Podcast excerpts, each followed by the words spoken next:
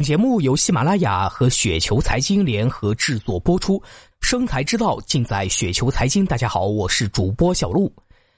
今天小璐要跟大家分享的稿子名字叫做“有恒产者有恒心”。昨天在北京望京参加了线下的 club，也是分享了一些基金方面的投资经验。北京有很多的小伙伴也过去了，还有小伙伴呢说终于见到活的了啊！像昨天大家问的比较多的一个问题，就是我们投资指数基金什么时候卖出？以前提到过几次，我们的卖出条件是参考的巴菲特关于卖出的三个条件。巴菲特对于股票的卖出呢，主要有三个标准。第一个标准，基本面恶化。对于指数基金来说，基本面跟一个国家的宏观经济呢密切相关。如果相信一个国家经济能够长期的崛起，那对应的指数基金基本面也会随之向上。所以这个标准，国内的指数基金一般用不上，主要是依据后两个卖出。第二个标准就是过于昂贵。当指数基金估值过高的时候，它就变得昂贵了啊。例如两千零七年的时候，当时国内的指数基金市盈率估值基本都是四十家了。到了过于昂贵的时候，就可以卖出，也可以卖出换成其他的资产大类啊，例如合适的房地产呐、债券基金、理财等品种。第三个标准就是有更好的品种。有的时候呢，我们持有的指数基金估值正常，但出现了跟持有的品种类似但更便宜的品种。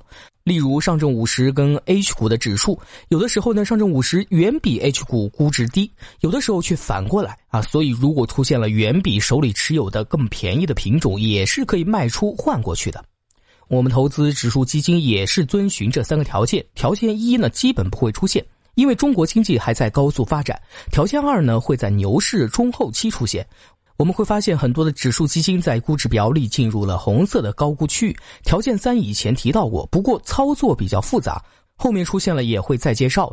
但无论哪个卖出条件都不是频繁出现的，在卖出之前都需要我们耐心的持有，其他时间我们要做的就是坚定持有股票资产，享受它的复利增长。指数基金在低估和正常估值是可以提供非常不错的长期收益的。之前也提到过，像红利等低估的指数基金，在低估区域投资，即使估值始终在低估，也能够提供百分之十四的年复合收益率。如果估值能够恢复到正常甚至高估，收益呢还会更高。不过我发现了一个更有意思的地方，很多朋友呢对于指数基金是没有长期持有的打算的。大家在指数基金赚到钱，就会想着把这个烫手山芋给抛掉啊，生怕之前的收益没了。即使指数基金长期是上涨的，在低估和正常估值区域还能提供不错的长期收益，但很多朋友没有长期持有指数基金的打算，或者说啊，大家并没有潜意识里把它当成一个可以长期持有的资产。在很多人的心里，定期储蓄、银行理财、保险、保单、房子都是可以长期持有的。但股票基金赚了就要赶紧卖掉。其实没有达到卖出条件的时候，我们安心持有指数基金就好，就像我们持有其他的能够产生现金流的资产。美股的道琼斯指数从一百点涨到两万点啊，涨了是两百倍。港股的恒生指数从一九六四年一百点起步，到今天加上分红呢，是涨到了六万点啊，上涨了是六百倍。A 股的历史比较短，但上证综指呢也从一百点到了三千多点，上涨了三十倍。除此之外呢，日本、韩国、英国、德国、澳大利亚等国家呢，只要经济发展的还算过得去的，指数基金长期收益呢都非常的不错。指数基金短期里会有波动，但长期呢是不断的上涨的。而且从各个国家的历史看呢，指数是可以抗通货膨胀，能够抵御货币印刷导致的购买力下降。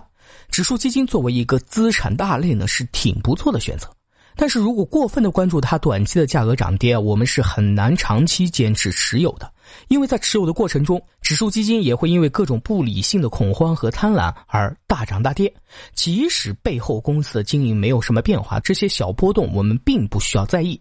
大多数的时间里呢，需要我们坚持持有指数基金来获取背后公司经营的收益，而不是频繁的短期买卖。以前呢也提到过，在投资指数基金的时候呢，我们最好改变我们的观点，不要把股票看成赌博的筹码，不要过分关注它短期的涨跌。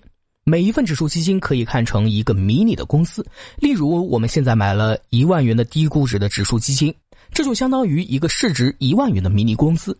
这个迷你公司买下后呢，就能够赚每年一千一到一千二左右的净利润。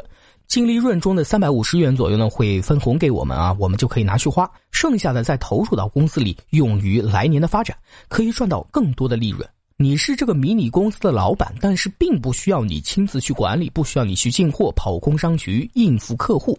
更奇妙的是，这个公司几乎不会倒闭啊！即使你一点都不关心这个公司的发展，它也能够一直自己运作下去。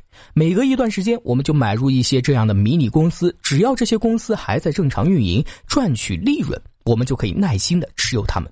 最后，当我们积累下足够多的迷你公司，自然就财务自由了。有哪个大老板会把自己手里赚钱的公司随便的买来卖去呢？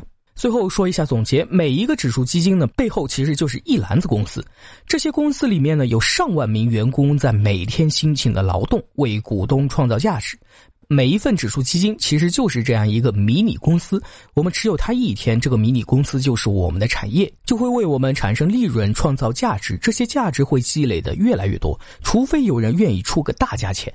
否则，我们为何要轻易卖出在低估时买入的这个产业呢？